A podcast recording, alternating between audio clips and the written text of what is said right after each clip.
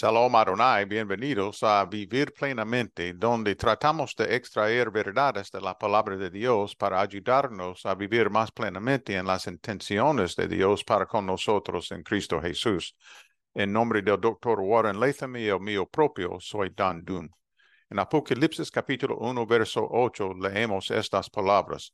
Yo soy el alfa y la omega, dice el Señor Dios, el que es y que era y que ha de venir, el Todopoderoso. El alfa y la omega son la primera y la última letra del alfabeto griego, por lo que a veces se hace referencia a Dios como el alfa y la omega. Tal es el caso aquí en Apocalipsis 1.8. Lo mismo ocurre en Apocalipsis 21.6. Yo soy el alfa y la omega, dice el Señor Dios, el que es y que era y que ha de venir, el Todopoderoso. Apocalipsis 22, 30, perdón, 22, 13 también lo destaca. Yo soy el alfa y la omega, el primero y el último, el principio y el fin. En el Antiguo Testamento también encontramos referencias a Dios como el primer y el último en Isaías, por ejemplo, en capítulo 44. Así dice el Señor, el Señor Todopoderoso, Rey y Redentor de Israel. Yo soy el primero y el último. Fuera de mí no hay otro Dios. Y de nuevo en Isaías, en capítulo 48. Escúchame, Jacob, Israel, a quien he llamado.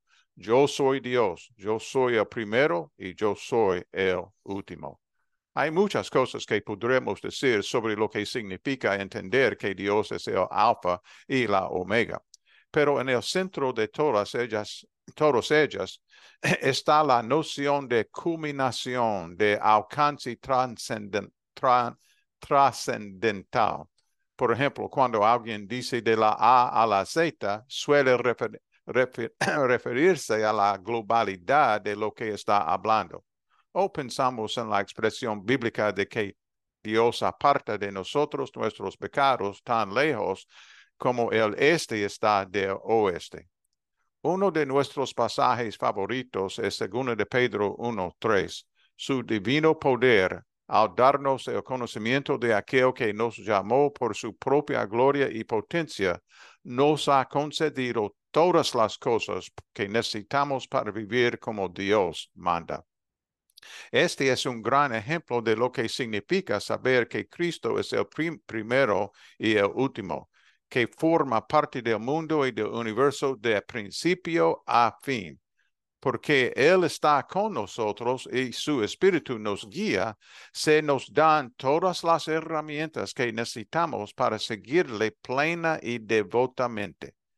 Él obra en nosotros y a través de nosotros de una manera que nunca podremos lograr por nosotros mismos. Y cuando lo hace, ni siquiera araña la superficie de su poder y sabiduría disponibles. A los creyentes del Apocalipsis les habría venido muy bien este record recordatorio de que Dios es el alfa y la omega, porque necesitaban mucho poder y sabiduría para navegar por, las aguas traicioneras en las que se encontraban. Tal vez tú también estás navegando por aguas difíciles.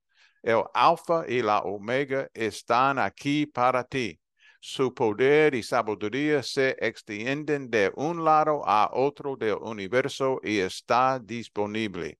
Llámale hoy, cuenta con él hoy. Recordemos, yo soy el alfa y la omega. Oremos, por favor.